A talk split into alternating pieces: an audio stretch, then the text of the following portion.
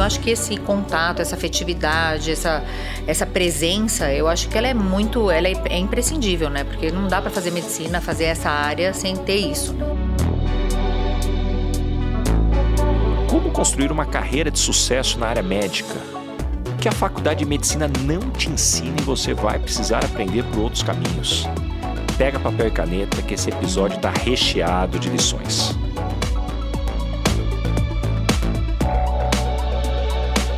Esse podcast é um oferecimento da BMW, líder em mobilidade premium.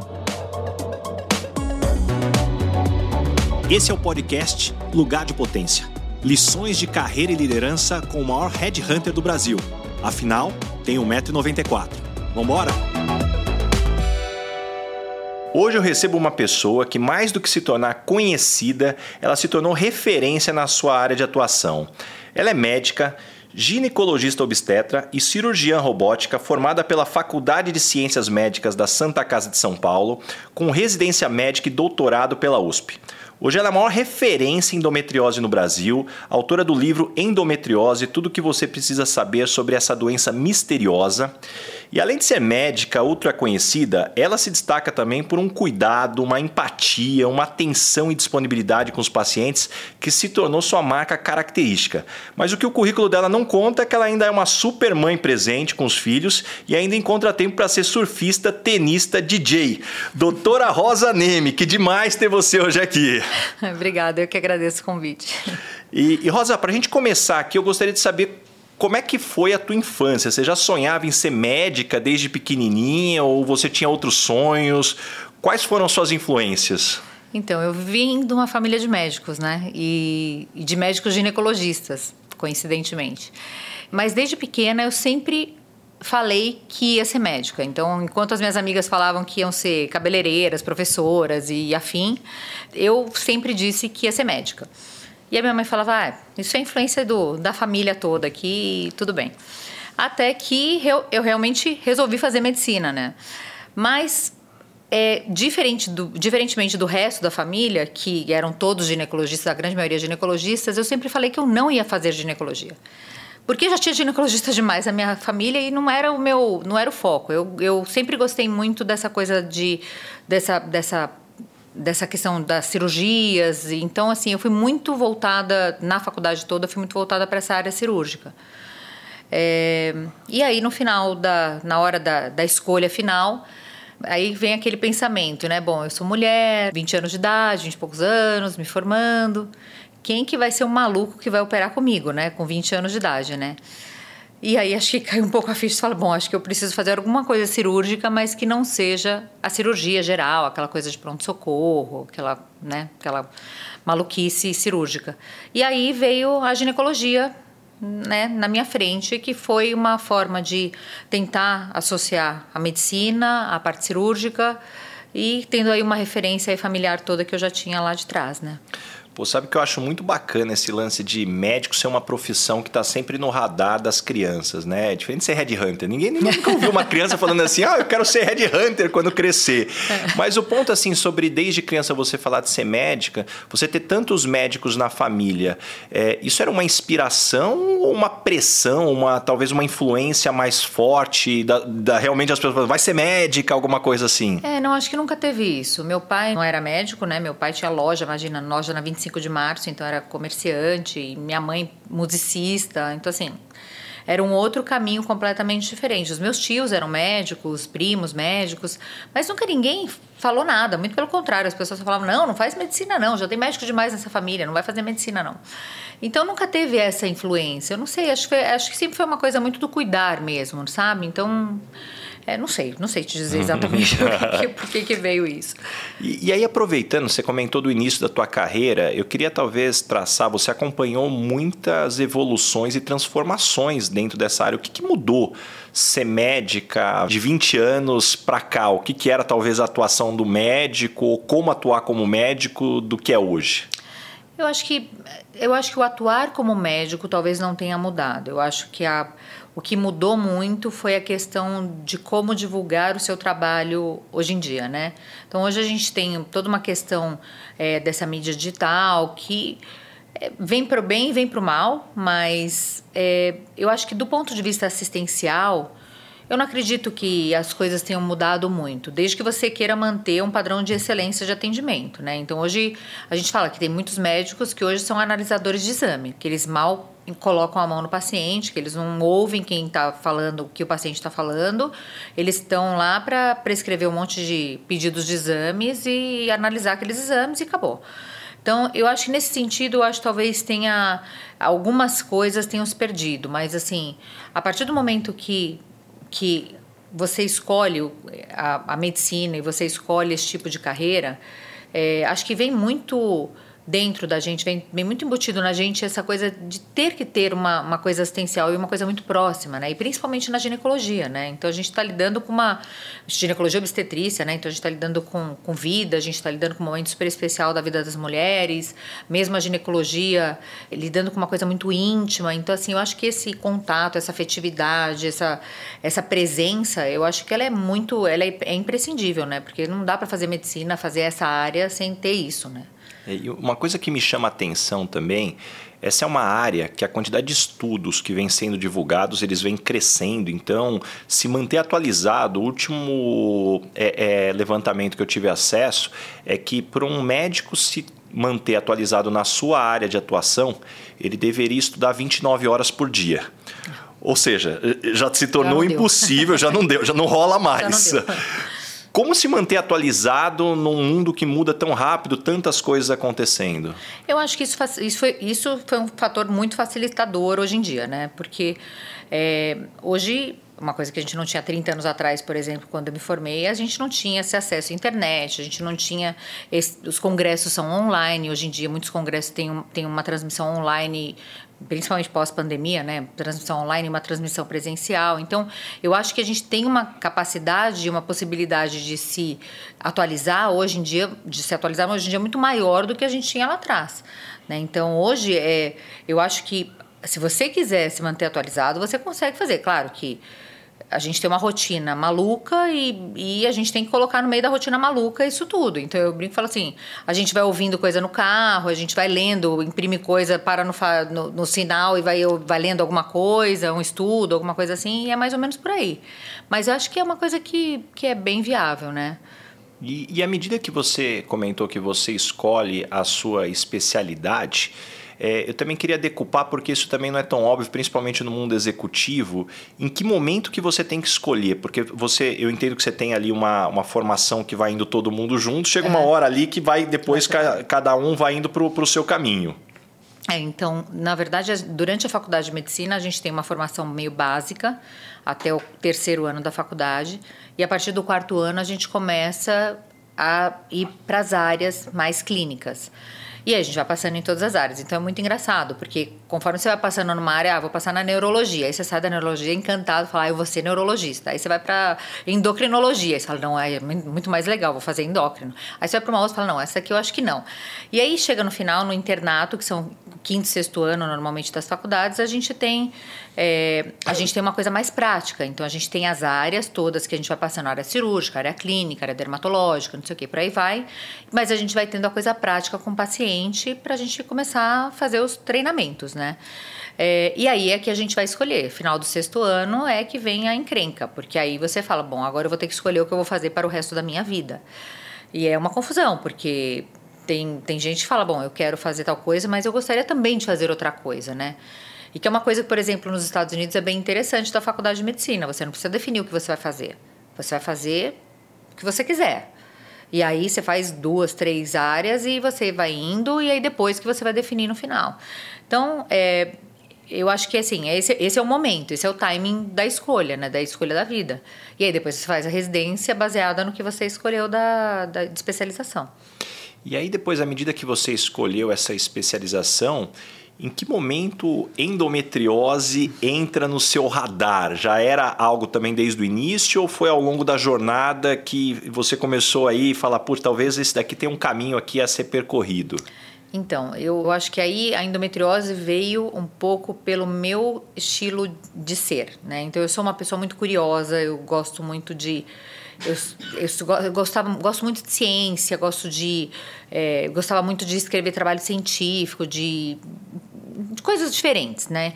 E quando eu entrei na residência médica lá, na, lá no HC, lá na USP, é, a gente vai passando também nas áreas, nas áreas da ginecologia, e aí uma das áreas que eu passei foi o setor de endometriose. E eu me encantei com a história, porque na época, imagina, quase 30 anos atrás, era uma doença que continua sendo bem desconhecida, que a gente ainda sabia muito pouco, hoje sabe muito mais do que era lá atrás, mas que não sabia nada sobre aquilo, mas que era uma doença que maltratava muitas mulheres, que eram mulheres que tinham muita dor, que eram mulheres que tinham infertilidade. E eu comecei a gostar daquele negócio. Falei, bom, quem sabe, né? Lá na frente eu não vou fazer uma coisa legal que eu possa ajudar essas pessoas, ou vou descobrir alguma coisa, ou vou poder estudar sobre isso. Então foi um pouco por isso, sabe? Então eu nunca gostei muito das áreas oncológicas, essas coisas, porque não era uma coisa que eu me sentia bem, eu tinha. Assim, e, e infelizmente a gente mora num país que o serviço público ele ainda é muito cruel com essas pessoas que têm essas doenças né, mais terminais, tudo isso. Então, eram momentos muito tristes, assim. Então, era uma coisa que eu não, eu não gostava, evitava, e não, não era muito a minha, minha área, não, minha praia, assim, de, de atuação. E aí, eu fui gostando dessa coisa da endometriose, comecei a fazer mais um pouco mais de estudo, de trabalhos no, no setor de endometriose e foi indo. E foi por aí. E aí, eu acabei a residência médica, dos três anos que a gente faz de residência, que todo mundo faz. E aí, fazendo endometriose, eu tinha que fazer alguma coisa ligada à parte cirúrgica da endometriose. E aí eu fui fazer como se fosse uma, uma subespecialização em laparoscopia, que é em cirurgia, cirurgia minimamente invasiva. E aí, na época eu ainda era preceptora no HC, eu era chefe dos residentes lá, e aí comecei a fazer uma coisa meio em paralelo com essa coisa da cirurgia laparoscópica. E aí foi. E, mas até então eu não tinha uma, uma especialização em endometriose, não era uma coisa assim muito focada. Fazia, mas fazia todo o resto também. E aí começou, e aí há quase, sei lá, uns quase 20 anos atrás, sei lá, 15, 16 anos atrás, começou essa coisa da, da cirurgia robótica aparecer. É, eu nessa época eu já tinha aberto a clínica, já estava já tava começando a clínica de endometriose. É, e aí eu acabei indo por essa uhum. área da, da cirurgia robótica. E aí falando um pouco agora da, da endometriose, para que talvez quem está nos escutando aqui que não tenha ouvido falar ainda, eu queria que você explicasse um pouquinho até o, o que é essa doença e talvez até uma proporção, se existe uma estatística de percentual de mulheres que tem, uhum. porque eu não sei, claro, é, é que quando você vive isso, minha esposa teve endometriose, você fantasticamente aí nos ajudou bastante, mas a sensação que eu tenho é que olhando para o lado, a quantidade de mulheres que eu tenho visto, né, identificando, e aí é o que você falou, é dor, infertilidade. O que está acontecendo com o mundo ou a gente descobriu agora? É, acho que não, é, acho que não, não acho que a gente descobriu agora. Eu acho que a gente acho que tem vários fatores, né? Então, a endometriose é uma doença que é a presença do endométrio, que é o tecido que normalmente fica dentro do útero, e ele aparece fora do útero, normalmente para dentro da barriga, da cavidade abdominal. É, e esse tecido, ele é um tecido inflamado, ele é um tecido que inflama todo mês, conforme a mulher faz o ciclo menstrual normal. É, existe um hormônio que é o estrógeno, que é o hormônio feminino principal, e esse estrógeno é o que alimenta o crescimento desse tecido e ele vai crescendo e é um tecido inflamado, ou seja, a inflamação ela vai sendo constante e progressiva e mensal e a coisa vai evoluindo. Então, isso é o que é endometriose e, esse, e essa inflamação acaba causando dores, acaba, e essas dores é, levam a outros problemas, problemas emocionais, problemas ligados a dores, por exemplo, na relação sexual, dor menstrual, às vezes dores nas costas, dores nas pernas.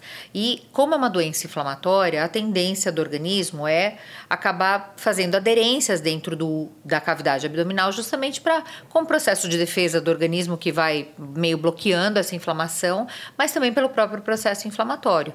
E toda essa distorção anatômica, além de outros fatores que a gente não sabe quais são, podem levar essa mulher à infertilidade. O que acontece é que hoje a endometriose, ela é uma doença que ainda ela tem muitas perguntas a serem respondidas sobre ela. Então, Antigamente se achava que era a menstruação que saía pela trompa e caía dentro da barriga. Uma parte, isso acontece com todas as mulheres uma que a gente chama de menstruação retrógrada, mas se acreditava que essa teoria era o que explicava a endometriose. O que começou a se perceber é que não era bem assim, porque tinham mulheres, por exemplo, que nasciam sem útero e tinham endometriose, nunca tinham menstruado na vida e tinham endometriose. Tinham mulheres que tinham endometriose à distância, que são casos raros, mas endometriose no cérebro, no septo nasal, no pulmão. Então, como o foco sai da, o negócio sai da barriga e vai parar nesses lugares. E hoje a teoria mais aceita não é essa. Então, hoje a teoria mais aceita é uma teoria genética. Então, existem famílias de mulheres que têm endometriose. Então, quando a mãe tem, a filha tem mais chance de ter. É uma teoria ligada muito à imunidade. Então, a mulher que tem endometriose, ela tem associação em geral com outros processos imunológicos. Então, o hipotiroidismo, a doença de Hashimoto, que é aquela que dá que engorda, que dá indisposição, tudo isso ela é uma doença muito associada à endometriose, porque também é uma doença genética. É, processos é, alérgicos, intolerâncias alimentares, são coisas que são muito mais frequentes em quem tem endometriose pela, por essa questão imunológica. É, então, isso é o que é a endometriose. É uma doença que, basicamente, ela é, tem relação com dor e infertilidade. Em termos de número, então, o que a gente tem hoje é que cerca de há 30 anos atrás, o número era 10 a 15% das mulheres no mundo tinham endometriose, daquelas mulheres que menstruavam. Hoje esse número provavelmente ele é bem maior, então a gente acredita que em média 15, 20% das mulheres que menstruam hoje hoje em dia têm endometriose. Então se imaginar que numa sala de 10 pessoas, duas vão ter. Né? Eu acho que o número é maior do que isso, né? E o que acontece é que ainda é uma doença que ela é muito pouco investigada. Então, a grande dificuldade que a gente tem na endometriose não é no tratamento. Tratar a endometriose acaba sendo uma coisa fácil. Se a gente sabe quando tem que tratar com remédio, a gente sabe que é hormônio, ou a gente sabe quando a gente tem que tratar com cirurgia.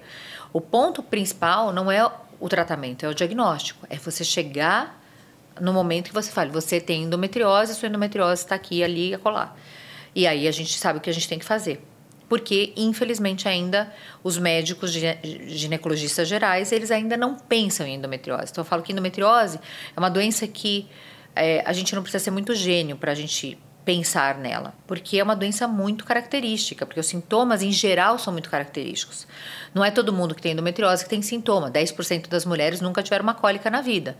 Mas se imaginar que o sintoma principal da endometriose é cólica menstrual e que mais de 90% das mulheres que têm endometriose têm cólica, a hora que você pega uma menina adolescente que morre de cólica que vai parar no hospital, é só pensar, né? Ela pode ter endometriose. Então, eu acho que o grande problema é esse. E Rosa, você é a maior referência no Brasil nessa área, mas conhecendo o seu trabalho de perto, eu vejo que além de ter um conhecimento técnico fantástico, você se destaca também pelo cuidado no, no atendimento, empatia com as pacientes, disponibilidade no WhatsApp. Como é que você construiu esse modelo de atendimento? Foi empírico? Você buscou referência, fez benchmark nos Estados Unidos? Como é que foi é, é, é, esse modelo? É, foi bem empírico mesmo. Mas eu não sei, eu acho que, bom, eu não sou a maior referência em endometriose no Brasil, eu sou uma das referências, eu acho, talvez. Mas acho que das mulheres que tratam endometriose, talvez seja uma das poucas. Acho que a grande maioria dos médicos que tratam endometriose ainda são médicos homens, não são mulheres. E eu acho que talvez muito dessa característica do cuidar, do atender, do responder o WhatsApp que você fala, né? E elas, todos os meus pacientes falam, é uma coisa impressionante, parece que você tá com o negócio ligado o dia inteiro, porque a gente pergunta, você responde. É, eu acho que tem muito a ver com isso, né? Da coisa do. É, da gente saber o quanto uma mulher pode sofrer com isso, né? Então, não, não que o homem não saiba, mas eu acho que a sensibilidade da mulher entra um pouco nessa questão, da coisa da excelência do atendimento. Nunca fiz curso nenhum, não sei, não sei nem o que é, mas.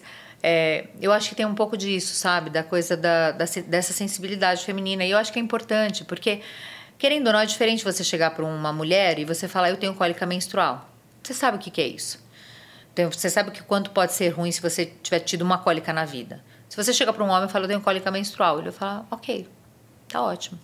Né? Então, assim, ele não, nunca vai ter tido essa sensação, ele não sabe o que é, né? Então, eu acho que, eu acho que isso acaba influenciando bastante, sabe? Acabou influenciando muito no que eu busquei, para a excelência de atendimento que eu tenho hoje em dia. E eu, e eu prezo muito por isso, porque a hora que isso não acontecer mais, eu acho que a gente tem que mudar um pouco o caminho, sabe? E, poxa, com tanta coisa que você faz, me dá uma ideia da, da sua agenda. Que, que hora que você acorda aqui? Porque eu, eu te vejo assim, non-stop. É, dá, dá, uma ideia aqui. Que, que hora que começa um, um, dia comum? Como dizem os meus assistentes, eu tenho uns portais. Então eu vou passando dos portais para poder não pegar trânsito, essas coisas. Então meu dia começa às quatro e meia da manhã todos os dias. Eu começo a operar às 5 horas da manhã todos os dias. É, eu tenho dois filhos gêmeos. É, de sete anos e eu tenho uma coisa com eles que eu reservo muito do meu tempo com eles. Então, eu gosto de levá-los à escola todos os dias. Eu gosto de operar, eu opero um, dois, três casos, dependendo do tipo de caso que eu tenho para operar. Volto para casa, pego os dois, levo para a escola e aí eu vou para o consultório. E aí o meu consultório vai quando eles estão, eu sou separada do pai deles, então quando eles estão comigo, eu tenho as atividades deles, então a minha, minha atividade no consultório para as quatro e meia da tarde, que é o horário que eles saem do colégio. E aí eu tenho as atividades com eles. Os dias que eles estão não, não estão comigo, aí o consultório vai até as quase 10 da noite e vai embora, non-stop e, e vai. Então é essa a minha rotina. E aí tem visitas, e aí entra outras coisas no meio do caminho, é vida social, é, é todo o resto, porque também tem que ter vida, né? Então tem que ter as outras coisas juntas também. O ponto que você falou da clínica, é, que eu quero agora explorar contigo, a partir do momento que você decide abrir sua clínica, o que, que a faculdade de medicina não te ensinou sobre fazer gestão de uma clínica e você teve que aprender na marra? Eu acho que eu aprendi tudo na marra. então, a faculdade de medicina ensina pra gente a assistência. A faculdade de medicina, infelizmente, ela não ensina o resto. Então, eu, eu, vivi situações muito interessantes, muito engraçadas, assim, nessa área da gestão, né? Porque nunca fiz nenhum curso de gestão, foi tudo muito no, no, no, foi, foi no chutômetro, assim, dei muita sorte no final da história. Então, assim, acho que a gente não aprende na faculdade de medicina a cobrar. Então, a gente não aprende a administrar o dinheiro. Sim, como é que você precifica uma consulta? Você Quanto você paga para o funcionário? Você no final do dia você está ganhando dinheiro ou está perdendo? E assim, foi uma, eu tenho uma história bem rápida para contar, que assim, primeiro eu estava na residência ainda, e eu tenho, tinha um tio que foi um, um ginecologista muito famoso, que foi titular no Hospital das Clínicas muitos anos, em várias faculdades.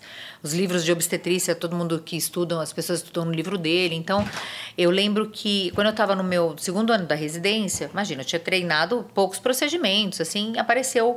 Eu, eu sentava no consultório dele, tinha uma salinha lá, ele falava: fica aí, uma hora vai aparecer alguém, se atende aí. Eu falei: tá bom. Aí sentei lá um dia, ficava lá estudando e ok. Um dia me liga uma amiga minha e falou: olha, tem uma amiga minha que mora no México, ela tá com um abortamento, ela precisa fazer uma curetagem.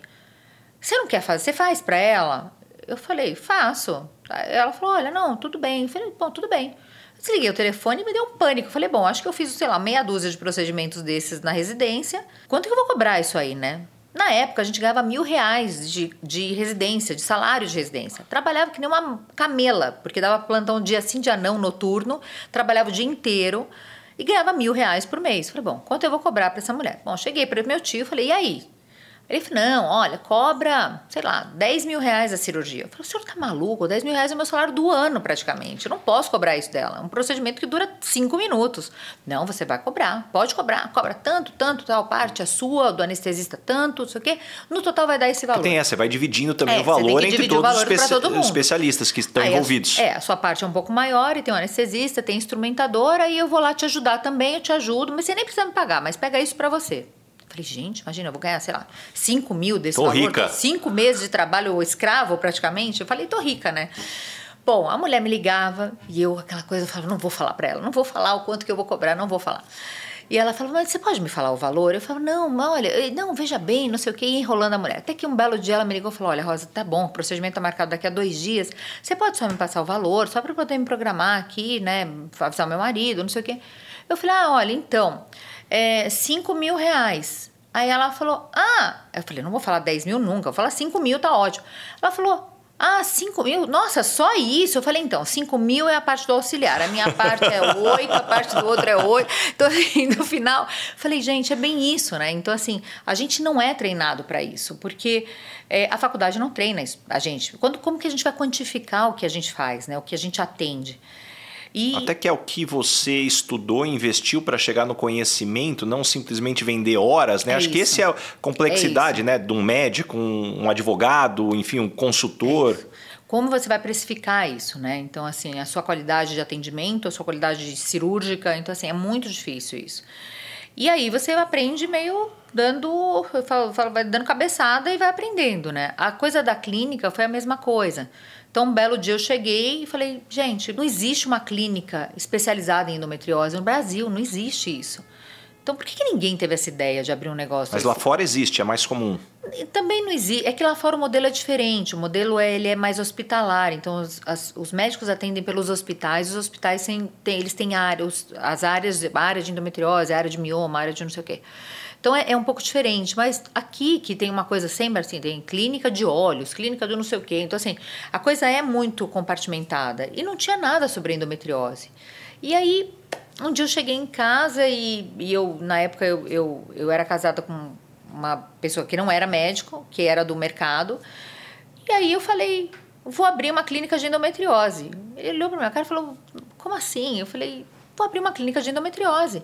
Aí ele falou, e cadê o business plan? Eu não sabia nem o que ele estava falando. Que business plan? Sei lá o que é isso, né? Eu falei, ah, não tem business plan. Business plan é o seguinte, eu vou abrir um negócio, vou alugar um lugar, vou abrir, vou colocar um nome, que vai ser um nome com alguma coisa com endometriose, que não vai ter nada a ver com o meu nome, porque ninguém me conhece. E eu sei trabalhar, eu gosto do que eu faço, eu sei operar, então pronto, vai dar certo. Ele falou: você tá maluca, você tá louca e tudo bem, esquece. e foi assim. E foi um dia eu tava andando, passando na República do Líbano, vi uma casa, aluga-se e falei: gostei do lugar. Entrei, aluguei o lugar, peguei um amigo meu para fazer a obra, para tocar a obra e foi, não tinha dinheiro e aí a coisa ia aparecendo, ia operando, ia fazendo e foi. E aí surgiu o Centro de Endometriose São Paulo e as pessoas entravam lá, paravam o carro na porta e falavam: Eu tenho uma prima que tem endometriose, a minha mulher tem endometriose, quero marcar uma consulta com essa médica. E ninguém me conhecia. Né? E, e, a coisa foi assim. Então, assim, o primeiro no começo era um consultóriozinho ginecológico pequenininho. Eu era super jovem, na época tinha, sei lá, tinha 30 anos de idade na época. E, e aí foi assim, a coisa foi indo, foi indo e foi dando certo, e foi crescendo, crescendo, crescendo, até chegou a chegar o que é hoje, né? Então hoje é uma clínica já bem referenciada, com um movimento grande, que Sim, e, e, que me dá muita satisfação, né, de ter começado dessa forma. E assim, e se olhar para trás, né, você fala, meu Deus, né? Hoje eu olho que hoje eu tenho uma noção um pouco melhor da coisa da gestão, de tudo isso, e que eu aprendi na marra mesmo. Eu olho para trás e falo, deu certo, né? Para você que é meu ouvinte aqui, não perca o meu livro Lugar de Potência, uma compilação de lições de carreira e liderança de mais de 10 mil entrevistas, cafés e reuniões durante toda essa minha carreira de 15 anos como Headhunter. Você encontra o link para o meu livro na descrição do episódio e no link da minha bio, no arroba Rick Basaglia.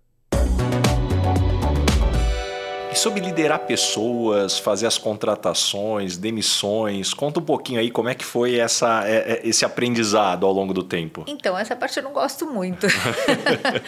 a minha parte é mais o assistencial. Aí, é, é, acho que a gente acaba tendo um pouco... Eu tenho uma facilidade muito grande de lidar com as pessoas, né? Então, eu tenho funcionários que estão no meu consultório há 26 anos, 27 anos, né? Que estão comigo desde que eu comecei. Então, acho que, claro, foram passando muitas pessoas no meio do caminho, mas assim sempre foram pessoas que foram saindo, mas que foram deixando coisas boas, sabe? Nunca foi uma coisa desagradável, né? Então, é isso, eu acho que a gente tem, em qualquer, qualquer trabalho, né? A gente tá, tem que estar tá num lugar onde a gente se sinta bem, onde tenham pessoas que estejam felizes por estar tá lá, né? E acho que a minha clínica sempre foi um pouco disso também. E aí, a hora que você olha é, o que você teve que aprender, se a gente talvez tentasse montar o currículo ideal de uma faculdade de medicina, o que, que você incluiria de matérias? Nossa, a faculdade durou uns 10 anos, mais ou menos. Mas, assim, tem muitas coisas que a gente deixa de fazer, né? Então, essa coisa da gestão, eu acho que é importante. Tinha que ter uma área financeira, do saber lidar com isso, saber lidar com o dinheiro, quanto precificar as coisas. É, acho que tinha que ter uma área jurídica. Então, é uma área que a gente peca muito, porque a gente não tem noção é que ainda no Brasil essa, essa questão jurídica ela é, ainda é na área médica acho que a coisa é bem devagar. Tanto é que a gente tem muitos erros médicos a gente tem tantas barbaridades que acontecem. E diferentemente por exemplo nos Estados Unidos que eu acho que aí é o ponto extremo da história que, que as pessoas evitam ser obstetras lá porque tem medo de levar processo se o bebê nasce com qualquer problema porque processam obstetra né? Então, pode ser um problema genético da criança, mas o obstetra acaba levando o processo junto. É, eu acho que a gente deixa de aprender um pouco sobre isso, sabe? Até onde você pode ir. E aí entram as questões de que hoje em dia acabam sendo muito mais evidentes das bizarrices que acontecem na, nas mídias sociais na medicina. Né? Então, o CRM tenta barrar um monte de coisas, mas assim, não consegue. Então, assim, vai desde o obstetra que fica lá, que não monitora o bebê durante o trabalho de parto, fica tocando violão e publica isso na rede social, até o, o outro que, que, que vai vender um negócio online, um curso online, que é uma coisa surreal, que você não acredita que está acontecendo, ou do outro que inventa um produto XPTO e que vai vender também. Então, assim, acho que a coisa é muito complicada com relação a isso, né? Então, é, eu acho que na área médica acho que tinha um ter, acho que hoje em dia pelo menos tinha que ter um curso de mídia social tinha que ter um curso de é, de direito junto sei lá um direito médico tinha que ter um curso de finanças na medicina. Acho que isso falta muito na faculdade de medicina né? E não tem zero atenção para isso. É, e um ponto que interessante do que a gente está falando a gente falou de atendimento, de cirurgia, a gente está falando de atividades com alto grau de atenção e também, quando a gente fala de atendimento, você precisa estar tá bem. Sim. E a hora que a gente olha uma carga de trabalho como essa, qual que é teu processo para estar tá bem? Porque, de novo, né, é dá atenção, cuidado e responsabilidade, mas também tem um lance de, puxa, como você não está esgotado, para a hora que chega um paciente na tua frente, você tá com o teu melhor ali. Qual é teu processo? Abre a caixa preta para gente. É, eu acho que é, é você ter um, ter um equilíbrio de tudo, né? Então, assim, que eu, eu tenho... Eu trabalho muito, é, a minha rotina é muito grande. Eu tenho uma grande vantagem que é não gostar de dormir. Eu durmo muito pouco, então o meu dia não dura é, 15 horas. Meu dia dura 20 horas, porque eu durmo 4 horas por dia. Então, eu consigo conciliar a minha agenda profissional com a minha agenda com os meus filhos, que eu acho que é super importante, e eles eu vejo esse reconhecimento deles, né, pelo, pela conduta deles, pelo que eles falam.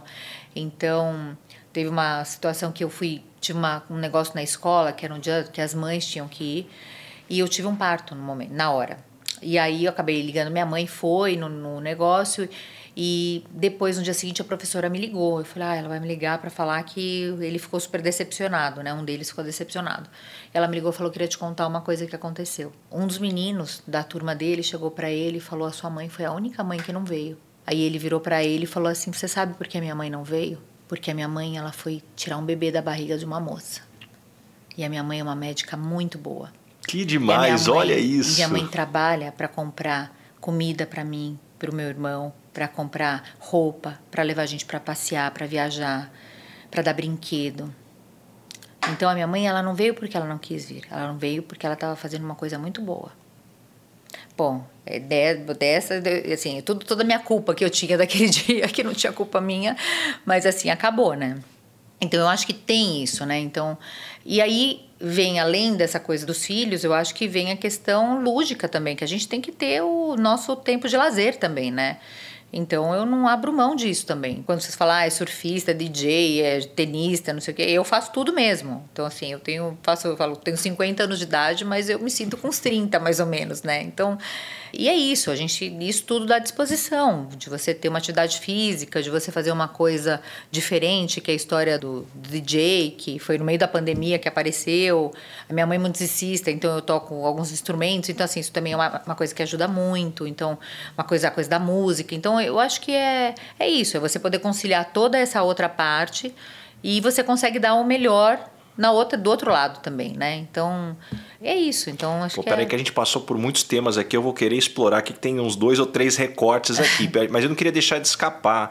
Aqui é sobre ser mãe e ter uma agenda profissional tão intensa, porque eu acho que isso muitas vezes é um tabu, acho que tem o sentimento de culpa também, e, e, eu queria explorar, pô, você trouxe um caso aí que foi um exemplo maravilhoso aqui que, que ajudou, mas como que é isso? Porque ao mesmo tempo também, puxa, você tem que ter uma dinâmica de olhar e falar assim, peraí, o que são as prioridades, escolher as batalhas, porque é, o, o que eu noto é que pô, a única certeza é que se você quiser ser perfeita em todos os elementos, não vai dar certo. Não vai dar certo. Não, não vai. É, mas eu acho que assim, a gente tem que ter é, prioridades, né? Acho que assim, é, hoje, assim, os meus filhos, eles sempre foram muito prioridade para mim, porque era uma coisa que eu sempre quis muito, tanto que eu fui ser mãe é, depois de muitos tratamentos para engravidar, porque era uma coisa que eu realmente queria muito. É, e é uma coisa que assim, eu, eu destino muito meu tempo para eles, né? Então, hoje em dia, eu não. Claro, eu tenho as urgências do final de semana quando elas acontecem, mas que são poucas, mas o final de semana é deles né? Então, ah, antes eu marcava cirurgia sábado, domingo, não tinha dia, não tinha o day off, não existia. Hoje existe o day off. Então, sexta-feira é o dia que eu viajo com eles e a gente vai passar o final de semana juntos. Né? Então, eu acho que a gente tem que criar isso, né? E é, para eles é importante também. É, eles veem a mãe que eles têm, que, que é uma pessoa muito profissional, que, é, mas que está presente né, no dia a dia, que é a pessoa que cuida, que, tá, que, que tem toda essa atenção com eles e que viaja, que faz, sabe? Então, assim, eu acho que isso é importante, né? Isso é muito importante. É, o resto é para mim a sanidade mental, né? Porque a gente tem que ter a sanidade mental também, porque senão a gente enlouquece e, e, faz bobagem no trabalho também. Só que a bobagem do nosso trabalho é uma bobagem que pode comprometer a vida de uma pessoa, né? Então, eu acho que tem que ter um equilíbrio muito grande nisso. Então, eu sempre prezei muito por isso. Acho que tem que ter a divisão do, do tempo para isso, sabe? E dentro dessa dinâmica, síndrome de impostora já rolou no passado, hora ou outra ainda rola. Como que é isso para você? Ah, não, não, não acho que assim, não, não acho que tenha isso não. Acho que é, acho que acho que é tudo tá muito equilibrado, sabe? E acho que esse equilíbrio é importante, né? Vai ter uma hora que os meninos vão crescer e aí vai mudar um pouco uhum. a história, né? E talvez eu não vá trabalhar tanto quanto eu trabalho hoje em dia, mas acho que agora é a hora de aproveitar o máximo, né? Que é o máximo, é o topo da carreira, é o, é o máximo do investimento que eu fiz na vida inteira, né? A vida toda. E como é que sua voz interna fala com você? Ela te dá porrada, te acalma, te incentiva? Como é que você fala com você mesmo? Ah, eu não sei, eu tenho um equilíbrio muito bom comigo mesma, sabe? Eu acho que eu as minhas, as minhas amigas, elas brincam, elas falam, eu queria ter metade da disposição que você tem no seu dia a dia, assim, para fazer tudo que você faz. Não sei como é que você consegue. Fala, você, eles brincam, falam, tem um clone, deve ter um clone, deve ter uma outra pessoa igual, assim, que vocês dividem, porque... Mas eu acho que, assim, o meu equilíbrio, eu tenho, eu sou uma pessoa nesse ponto muito equilibrada, sabe? Eu acho que eu consigo dividir muito bem as, as tarefas, as, as obrigações, é, o, e o resto, tudo, sabe? Da parte do lazer, de tudo mais. Então acho que a coisa funciona bem. E, e como é que surge, é, assim, como surge não, talvez a melhor pergunta é como é que funciona teu radar para novas atividades? Você um dia acordou e falou quero ser DJ, aí o outro dia você acordou e falou quero ser surfista. Me conta um pouquinho como é que foi isso então, daí. Na verdade, a história do DJ foi na história da pandemia, né? Porque a gente parou um mês, né? O mundo parou um mês. No primeiro mês, né? Que foi o final de março e abril é, de 2020, o mundo parou. E o consultório parou também, fora as gestantes, que não tinha como parar os pré-natais, né? Então, nesse tempo vago, né? Eu tinha muito tempo vago. Eu falei, bom, o que, que eu vou fazer nesse tempo vago? Eu estava com as crianças, mas eu falei, eu preciso arrumar alguma atividade para eu fazer, porque senão eu vou enlouquecer. Imagina a dinâmica que eu tenho, né? E aí eu fui atrás de. Eu falei, eu preciso fazer alguma coisa. Então vamos pensar o que eu vou fazer. Bom, cozinhar eu já cozinho, eu cozinho bem, porque eu já fiz milhares de cursos de culinária, gosto de cozinhar, ok, cozinho bem, não vou fazer nada de culinária. É, vou fazer alguma coisa, sei lá, um curso de, sei lá, uma coisa de gestão, mas não gosto. Não adianta, não é a minha praia, não gosto. E aí fui indo, indo, indo, falei, bom, vou fazer uma coisa ligada à música. O que eu vou fazer ligada à música? Bom, eu toco piano, toco violão. É, vou fazer um curso de DJ, para violão. Não vou sair com violão, tocando violão por aí, né? Mas esse negócio é um negócio legal, porque você pode juntar as pessoas. Mas foi um processo de quê? De cinco minutos, essa reflexão Não, foi mais toda? ou menos uns cinco minutos e aí eu liguei para um amigo meu, que é DJ, que mora nos Estados Unidos, e falei, olha, me dá uma indicação de algum de, de curso de DJ aqui em São Paulo. Você tem algum? Ele falou, oh, tem. Ele falou, liga para esse lugar e fala com eles. Vê se de repente eles não estão fazendo alguma coisa online. Eu falei, ah, tá bom, vou ligar. Liguei lá no plano e falei, ah, a gente está fazendo sim. falei, tá bom, eu quero contratar. O que, que eu preciso? Ó, você precisa ter uma mesa, precisa ter uma caixa de som, precisa ter um microfone, um, um, um fone. E é isso, você tem que ter. Eu falei, tá bom, você tem aí para vender? Ele falou, tenho. Ele falou, tá bom. Manda aqui para casa. Você pode me mandar? ele falou, posso. Você pode vir buscar? Eu falei, posso buscar, né? Bom, todo mundo aquela Covid, não sei o quê, máscara N95. Vamos lá, cata as coisas, leva para casa. Dois dias depois, estava com uma, uma, uma, um som né, montado. E comecei a fazer o curso. E foi assim. E aí eu comecei a tocar no condomínio, nesse condomínio que eu tenho casa, e aí foi, e aí final de semana as pessoas estavam morando no condomínio, vivendo lá, ninguém saía de lá por causa do Covid. E eu começamos a fazer festa, e foi festa, e foram festas, e foram festas, e foi indo, e aí foi isso. O surf veio da mesma forma, porque lá tem uma praia de ondas, e aí artificiais, e aí fui lá eu fazer aula de surf, né? Porque tinha que arrumar coisa para fazer.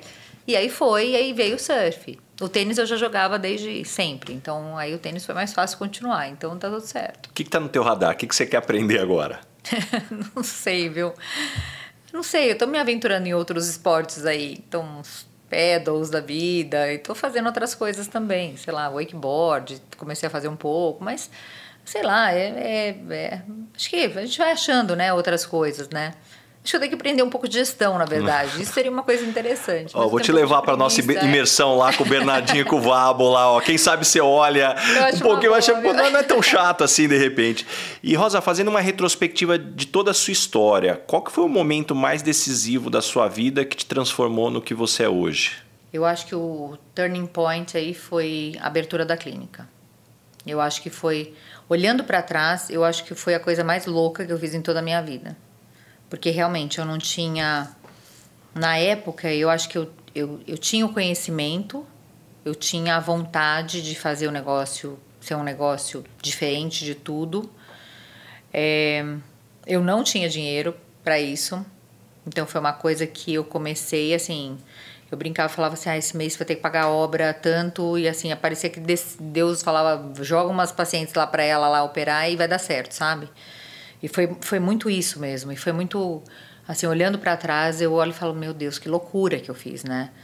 Mas pensando bem, assim, foi uma loucura muito feliz de acontecer, né? Foi, eu, eu falo que eu acho que teve a coisa da competência, não tenho dúvida que, né, sem querer falar nada sobre mim, mas assim, acho que tem uma coisa da, da sua competência como profissional, mas eu acho que realmente eu dei muita sorte, sabe? De dar tudo certo, sabe? Podia ter dado tudo errado, podia chegar no mês e falar, bom, realmente não tem dinheiro, tem que parar a obra, tem que voltar para trás e desistir do sonho, sabe? Então eu acho que foi isso. Então, assim, o, o, nome da clínica foi muito, sabe? Foi muito preciso, sabe? A pessoa parar e falar a coisa de pensar em ter uma casa e não ter um consultório num prédio que não tem a visibilidade. Então, tiveram algumas coisas que não foram pensadas, foram coisas que aconteceram. Aquela agência de marketing é, famosa, não, pensando o, tudo. O, o grilo falante, sabe? O anjo é. da guarda, o grilo falante, sei lá quem foi. Mas eu acho que foi um pouco isso, sabe? Então, acho que eu acho que esse foi o turning point da minha carreira, sabe? Que poderia ter dado tudo, tudo poderia ter dado certo, mas uma coisa muito mais normal, entre aspas, né? Daquela coisa meio blazer, meio normal, mas tudo deu muito certo para ser como é hoje, né? Então, esse podcast tem um oferecimento de Michael Page, líder em recrutamento e seleção de executivos no Brasil e América Latina. E, e, Rosa, na tua fala fica muito evidente todo o seu cuidado de manter uma humildade, poxa, um pé no chão, mesmo com tudo que você já conquistou e, e, e puxa, a, o que você atingiu. Como que você lida com o bichinho da vaidade para não deixar ele te picar aí, para manter esse pé no chão? Ah, eu não sei. Eu acho que muito vem do que da, da minha família mesmo, sabe? Então, a minha da minha criação, dos meus pais, meus pais sempre foram assim, então assim, a gente veio eu vim de uma família classe média. É, na minha época de faculdade, a gente teve um problema econômico muito grande na minha família. E tanto que eu terminei a minha faculdade com fazendo crédito com crédito educativo. Eu não tinha, a faculdade da Santa Casa era uma faculdade paga. E no, do quarto ano para frente, eu não eu, eu trabalhava na época eu trabalhava eu lembro que eu trabalhava numa loja no shopping então eu saía da faculdade ia correndo para a loja do shopping trabalhava até as 10 da noite todo dia para pagar uma parte da faculdade outra parte era com crédito educativo que era um valor que eu ia pagar depois que eu me formasse então eu me formei assim eu não me formei, ah, tá, meu pai pagando a minha faculdade até o final. Não, meu pai pagou a minha faculdade até o terceiro ano. E quando teve esse problema, e, e aí eu fui, fui indo, foi, foi indo. Peraí que essa parte escapou aqui escapou. das minhas pesquisas aqui. Vendedora de loja. Acho que agora eu comecei a pegar um caminho boa, aqui do aí... atendimento, da onde então, vem. Mas aí vem a parte boa, porque eu sou libanesa, né? Família libanesa, né? Então eu sou boa de vender, né? Vendo, né? Vendia bem, era boa vendedora. E é isso, e aí foi isso. E aí foi, eu acho que vem um pouco disso, sabe? Então, nada foi muito não, não, nada foi muito de mão beijada, sabe? Então foi tudo muito conquistado. Então, quando eu resolvi entrar na faculdade, na residência, depois que eu me formei, eu tinha tudo para ficar na Santa Casa e continuar lá. E eu, eu sempre tive o sonho de ir para a USP, de fazer faculdade lá. O meu tio tinha sido titular lá há muitos anos e ele tinha saído de lá. Então, assim, eu tinha muito da coisa do eu vou voltar para o HC, sabe? Então, é, é um, era um nome muito forte lá dentro do, do hospital, tudo isso. Eu falei, eu vou voltar para lá. E eu gostava, eu estudava bem, eu era boa, boa aluna, estudava bastante, sei o quê. E entrei, e entrei e fui, e foi, e fui. E aí você começa a trabalhar, você começa a dar um plantão aqui, outro plantão ali, de clínica médica, não sei o quê, vai dando uma aula. Eu dava aula de matemática, eu adorava matemática. Eu lembro meus professores na escola falavam: você não pode fazer medicina, você tem que fazer alguma coisa ligada à matemática, você é ótima nisso. Eu dava aula de matemática para ganhar dinheiro, para pagar a faculdade que eu tinha feito lá atrás, sabe? Então, eu dava aula, fazia uns cursos. Então, fiz de tudo um pouco. Trabalhava na loja, continuei trabalhando na loja. Me chamavam para trabalhar no final do ano na loja, no Shopping Guatemi. Chamavam, vem ser a melhor vendedora que a gente já teve na vida. Que eu era, imagina, residente. Então, foi isso. Então, assim, é, eu acho que foi tudo muito batalhado, sabe? Então, eu não sei se, se isso tem relação com o que eu sou hoje, mas eu acho que a gente na medicina, acho que depois que a gente perde, se você perder isso, para mim, isso é uma coisa que tem, eu tenho muito em mente, sabe? Se um dia eu perder esse foco, né? De, é, dessa coisa de não ter essa vaidade. E, e, e é muito difícil, né? Na, eu acho que para o médico é muito difícil e, e, tem muito dessa coisa do médico chegar num ponto que você fala assim que se você tipo, se você perder isso você fala bom eu sou quase tipo quase Deus assim sabe então, eu, eu não tenho isso para mim, não. Eu acho que se um dia eu chegar perto, não vou chegar perto, mas se eu chegar quase perto disso, eu acho que, eu acho que é hora de parar, sabe? Então, vai fazer outra coisa, sabe? Porque não, aí você vai perder um pouco o foco. Adorei, adorei. Que aula aqui. E Rosa, a gente chegou agora no momento Red Hunter. Qual que é a pergunta que você faz quando você vai contratar alguém para trabalhar com você, indiferente a função? Tem alguma área que você gosta de explorar para falar assim, puxa, deixa eu entender melhor dessa pessoa? Dos médicos que trabalham comigo, e são muitos, eu tenho 19 médicos que trabalham na minha clínica, fora a minha equipe que trabalha operando, tudo isso. A minha pergunta principal é o quanto a pessoa gosta de trabalhar. Então, eu acho que a gente tem uma geração hoje que vem vindo que é uma geração muito complicada nessa, nessa área do trabalho. Então, é, é, e eles, e eles não, não têm essa coisa que, não sei, é uma geração diferente. É uma geração diferente, né? Então as pessoas de uma geração nem nem, né? Que não, nem estuda, nem trabalha, nem nada, né? Então é, a gente tem esse, essa dificuldade. Você pegar um assistente mais novo e falar, olha, vamos treinar, vamos, você, vai, você vai fazer um negócio que poucas pessoas no Brasil fazem. Você vai fazer cirurgia robótica, você vai aprender a fazer isso. Eu vou te ensinar a fazer. Mas por outro lado, você vai me ajudar, você vai me ajudar no consultório, a gente vai, vai me ajudar a fazer um coleta de dados dos pacientes para poder escrever os artigos científicos, para poder divulgar o trabalho que a gente faz, na, mas como publicação médica mesmo. Porque a gente não tem tempo, não dá tempo para fazer isso. Ninguém quer. Falou, mas que horas é a cirurgia que você opera? Falou, às cinco, mas, mas eu vou ter que acordar às quatro, quatro e pouco. Falou, é, mas tudo bem. Mas você vai ganhar dinheiro, não é que eu vou fazer, você vai fazer de graça, você vai ganhar para isso, né? Vai ganhar, vai construir uma carreira, então, uma reputação. Ser, é, você vai aprender a fazer um negócio que não se, não se aprende na faculdade. Robótica não se aprende na faculdade. Não tem robô nos hospitais públicos, não é assim. Ah, não, acho que é muito para mim. Eu vou continuar dando meu plantão uhum. lá não sei aonde, ganhando meu dinheiro e tá tudo bem. Né? Então acho que o grande ponto é hoje é esse, sabe?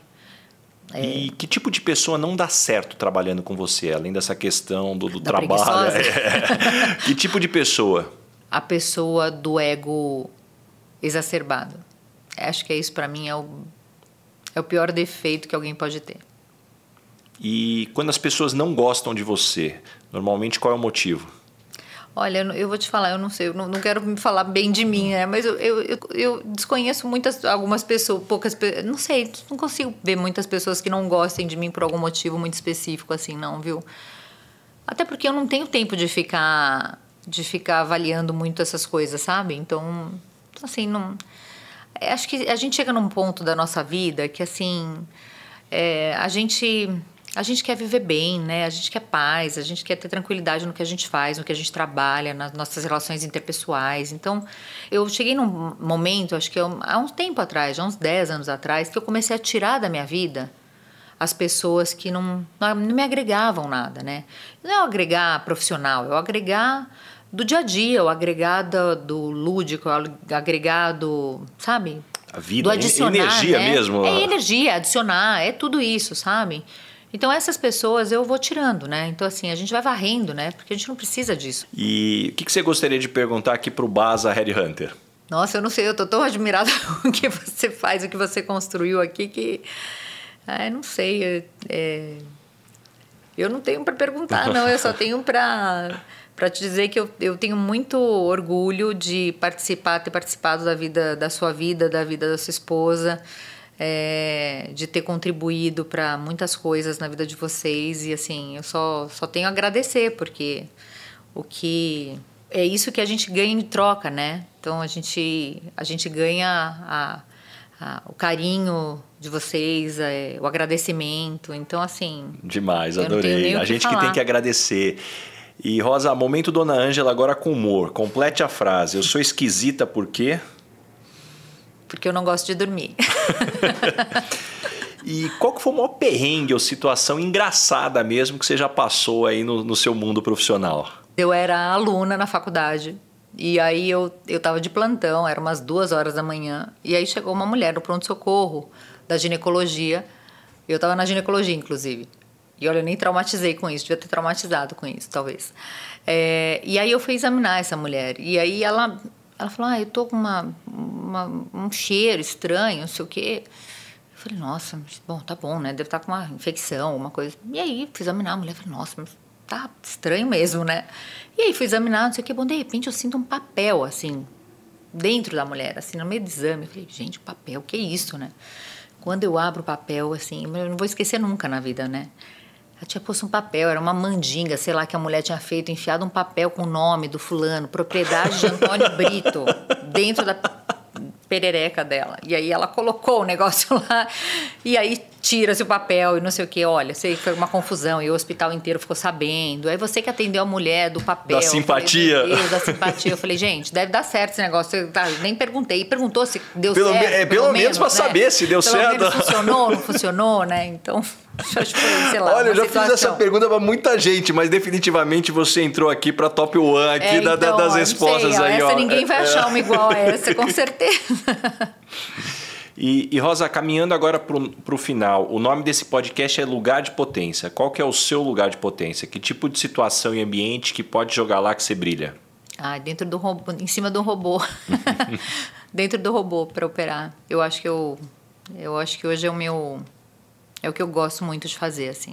Eu não te perguntei isso. Deixa eu aproveitar. É, o que, que é operar com robô exatamente? É, Desde quanto tempo leva? O que, que esse robô tem de eficiência, além, obviamente, da precisão de um ser humano para o robô? Conta um pouquinho aqui para é, gente, na verdade, que não é dessa é, área. O robô ele é uma estrutura, né? Ele é, um, é, um, é uma estrutura que tem os braços. Então, imagina que não é um robô, robozinho, né? Sim. Então, é uma, como se fosse um, um armário, vai, digamos assim, em que tem os braços. E, na verdade, a cirurgia robótica ela funciona como uma cirurgia laparoscópica, aquela a cirurgia por vídeo. Então, a gente faz um cortezinho no umbigo, que a gente coloca uma, um trocarte, que é um, como se fosse um tubinho, e dentro desse tubinho, na laparoscopia convencional, vai uma câmera de vídeo.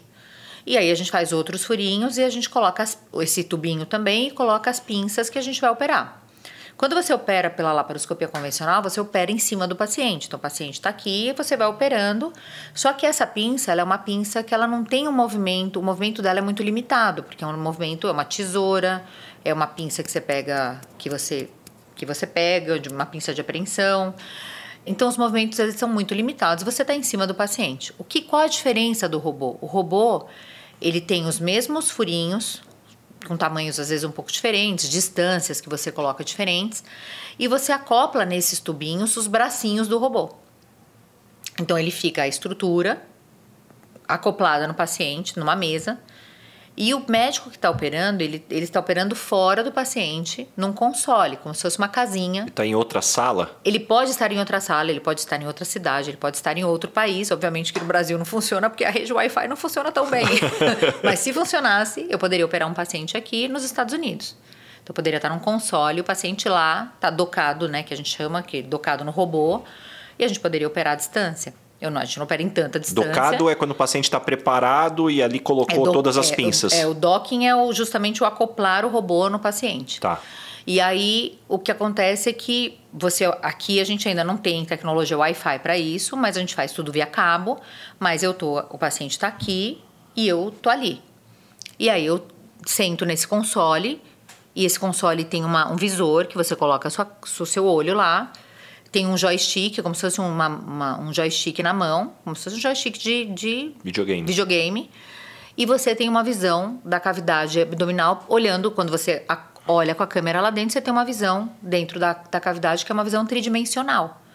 E a diferença das pinças robóticas, que são as pinças que são acopladas no robô, que tem tesoura, que tem o grasper, que, que, é, o, que é o que aprende, tudo isso, elas têm um movimento que não é um movimento 180 graus, ele é um movimento 360 graus. Então ele é um movimento que ele faz um movimento como a mão. Então, é a mesma coisa que você abrir uma pessoa e você vai lá e vai costurar e vai fazer tudo com a mão que faz o movimento 360 uhum. graus. Esse movimento é um movimento só que no robô num corte de 8 milímetros.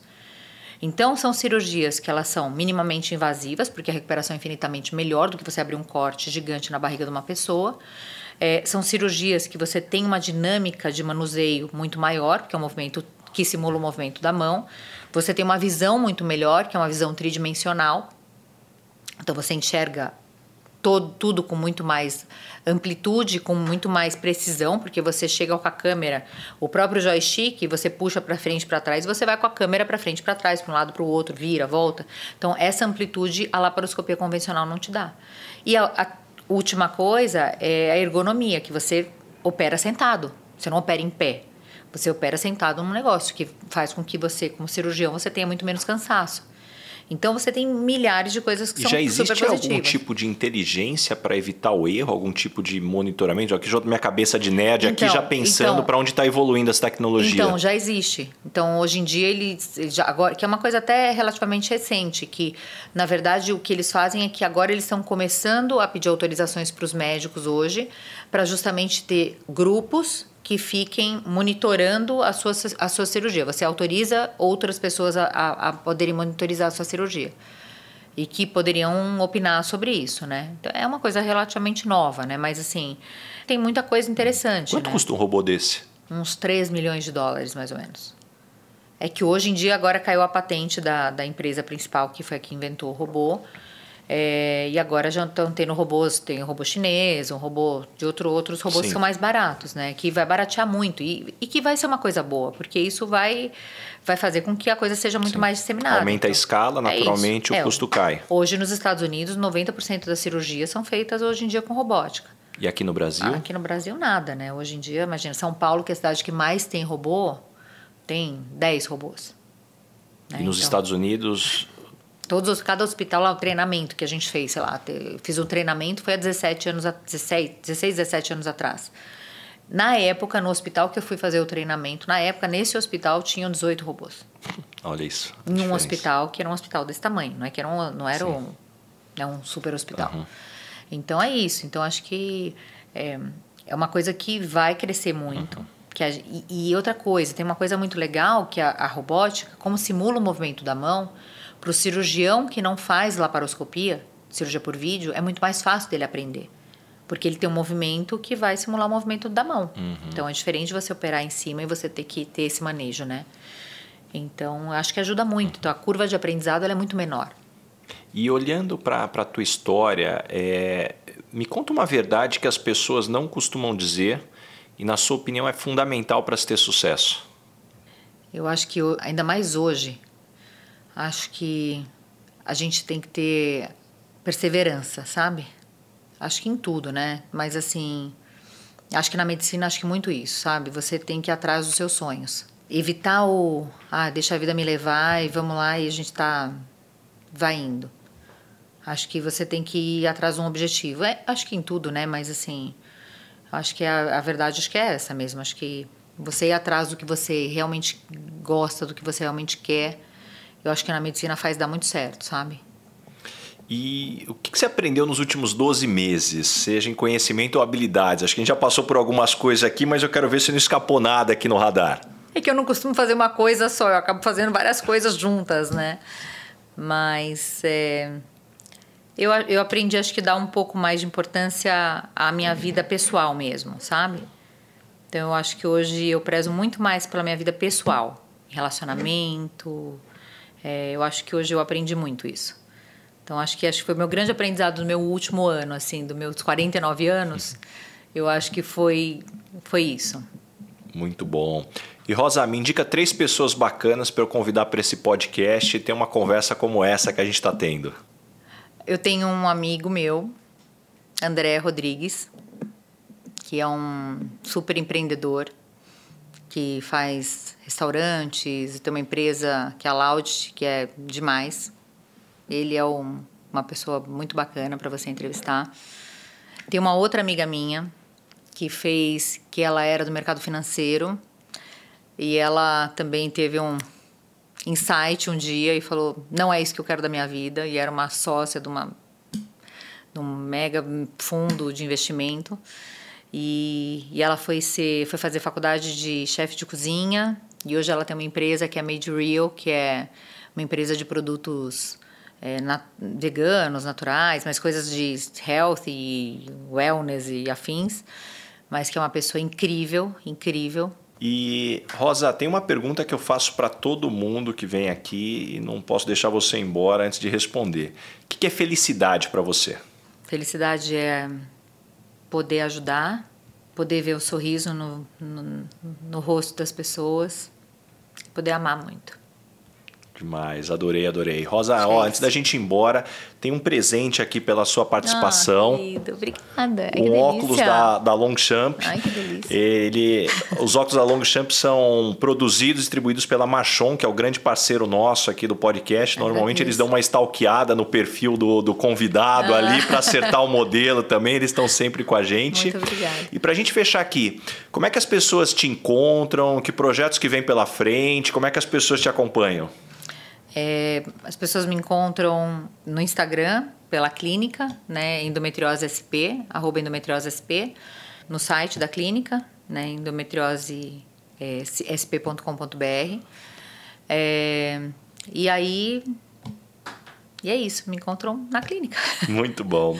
Rosa, adorei, adorei, adorei. Muito obrigado eu mesmo por abrir essa agenda super disputada aqui, mas eu tenho certeza que todo mundo que nos escutou até aqui saiu com páginas e páginas de anotações, insights, lições aqui. Muito legal mesmo. Muito obrigado mesmo. Eu te agradeço, Rick. Obrigado mesmo pelo convite. Esse foi mais um episódio do Lugar de Potência com Ricardo Basagra. Não esqueça de assinar o podcast e também indicar, compartilha com todos os seus amigos. E principalmente, se você está escutando através da Apple, deixa sua avaliação lá que eu vou ficar muito grato com vocês. Arroba Rick Basaglia, espero a sua mensagem, qual foi o insight que você teve com esse episódio. Um abraço e até a próxima. Uma produção, voz e conteúdo.